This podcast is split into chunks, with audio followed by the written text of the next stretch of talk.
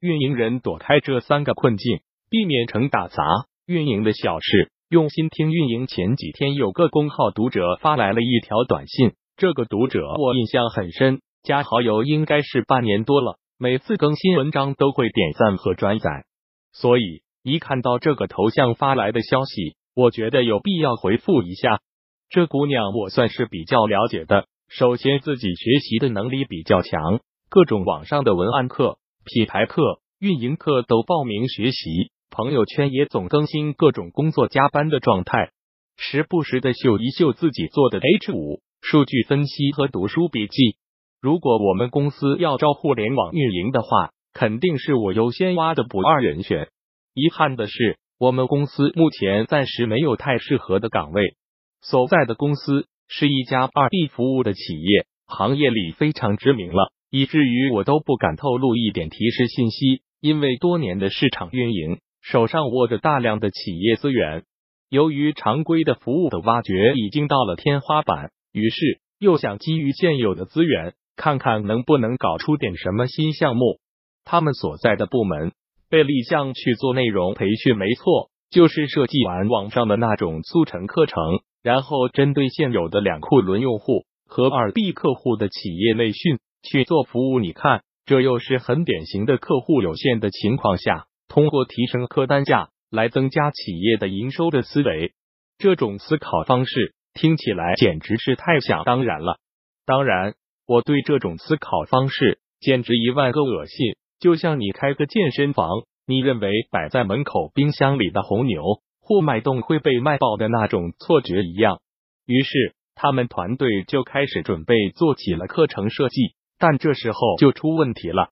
按照正常的逻辑，在你定了课题以后，就是请行业内知名的大神设计一套课程，再进行内部的多次讨论与修正，以确保内容是过硬的，别推出去砸了自己的口碑。但奇葩的事情出现了，公司要求他们。直接去网上扒一些现成的课件，然后再结合自己的想法和案例，直接攒出一套课件来，就可以上线招生收费变现了。这姑娘心里一百个不愿意，但却也不知道该怎么办。感觉今天的铺垫有点太长了。第一阶段工具的困境，曾经有很多运营小白和我说：“麦哥，我觉得搞运营最困难的是你要学习很多的工具和技术。”我当时心里想。少年，你对困难还一无所知。你要和设计师谈艺术与策略的平衡，你要和 PM 讨论评估加一个功能的 ROI 是否符合预算。你设计流程的时候，还要在严谨和灵活之间找平衡。这要求你要掌握很多跨学科的技能，你多少要懂 PS、Excel、办公三件套这类主流软件，有可能也要明白 Premier、一起秀、创客贴。你要知道，做用户调研可不是做个投票的表单就可以搞定的。甚至于在预算不够的情况下，你还要知道如何去百度网盘、各种图库里免费下载东西。很多东西你可能觉得自己用不到，别人会就可以了。但是你如果想要更高效的工作，这些你必须都要懂。只有你懂得了这些，才能高效的工作和协同。更加高效的增长。举个简单的小例子，如果当年拉手网首页的商品头图设计师知道 BMP 和 APG 图片的区别，那么一年能节省的 CDN 费用，对于小公司来说，可能都是天文数字。当然，可能拉手网也根本不在乎。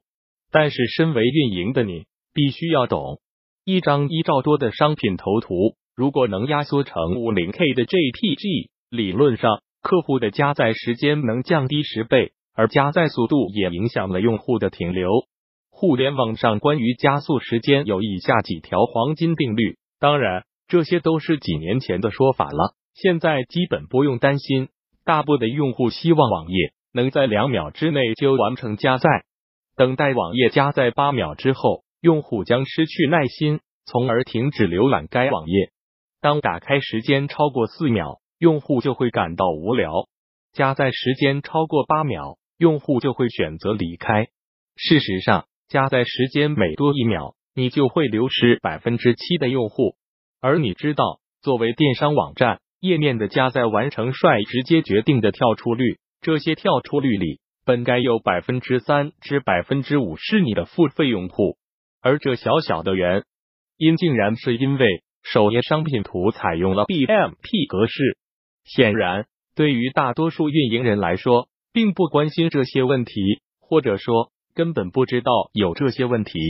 当然了，实际上这更多的是 PM 的工作范围，但不代表运营人不应该不知道这个问题。其实这些困难，当你真正下定决心开始去学习的时候，他们很多问题，你只需要百度一下就能全部找到答案，只需要你自己一直保持一颗好奇和求学的心即可。真正的困难。这才开始第二阶段环境的困境，这让我想起了前几天看的新喜剧之王。影片中演员如梦亲力亲为的对待每一个龙套角色，但他越是演的认真，周围人就越是笑的厉害。比如他为一个中韩兵长的群演戏，加入很多自己的情绪表演，却被选角副导演直接骂神经病。而一群演员在浮夸的表演疼痛的时候，如梦却觉得。大家做的都不对，疼痛应该是这样的，直接被副导演给扔出了片场。当你在努力想做好一个培训课程的时候，你的 BOSS 只是想尽快的让课程上线变现。当你想通过刷单提升商品排序权重因子的时候，BOSS 说：“我特么请你来是挣钱的，不是花钱的。”当你想踏踏实实写文章，想通过价值吸引用户的时候。周围的人都希望你赶紧追热点，搞个标题党得了。BOSS 没有 BOSS 们的道理，但做事有做事的逻辑。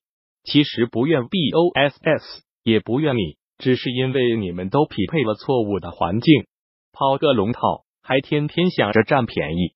我曾经在某公司搞运营顾问的时候，发现这个公司的运营几乎没什么话语权。今天要帮技术部门测 bug。明天要帮销售团队背任务做方案，可能大后天又成了别的工作，导致运营的本职工作几乎没法开展。后来索性 goodbye 了。在这种情况下，你无论怎么做，无论怎么努力，都是没有价值的。假如你所做的项目在公司就是个边缘项目，可干可不干的，对公司的主营业务也没什么影响，那么你所在的部门也就没什么话语权。要不到预算，要不到资源，BOSS 们就像拼多多买东西一样，这工作做的将就着能用，面子上看得过去就行了。这时你就成了大多数运营嘴里所说的打杂的。我对于大多数运营人的建议是：如果你真觉得自己成了打杂的，就勇敢的辞职吧。第三阶段方向的困境，我一直觉得做运营的工作。其实和上大学没什么区别。如果你真的想好好学，那每天晚上挑灯夜战，周末加班上课都不足以把知识学透了。但如果你只是想偷懒混口饭吃，大多数运营人一天的工作其实两个小时就能干完。当你真正站在第三个阶段的时候，你会发现真正的困境是你有力没地方使。当我们有一天站在山顶的时候，你向下看。你很轻松的一眼就看到了正确的上山的路，但当你处在半山腰的岔路口的时候，你根本没有能力去分辨究竟走哪条路才是对的，因为你可能根本看不清方向在哪里。这是大多数顶尖运营人的常态，每天可能有一半时间在思考究竟该怎么干。设想一下一个场景：当你要做知识付费，遇到增长瓶颈的时候，你就站在了上山的岔路口。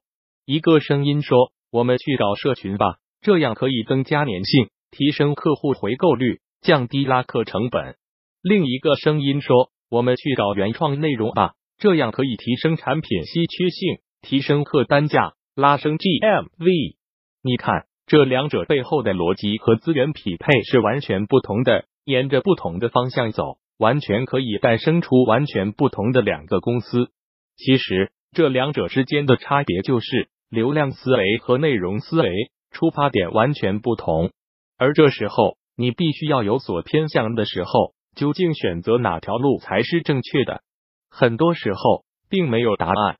但当你必须选择一个方向之后，你敢不敢向团队、向 BOSS 拍着胸脯说：“兄弟们，跟我走，这条路肯定对，干就完了。”尤其是大家都不理解的时候，你不仅要把事情做好，还要让看不明白的人去支持你，这就有更难了。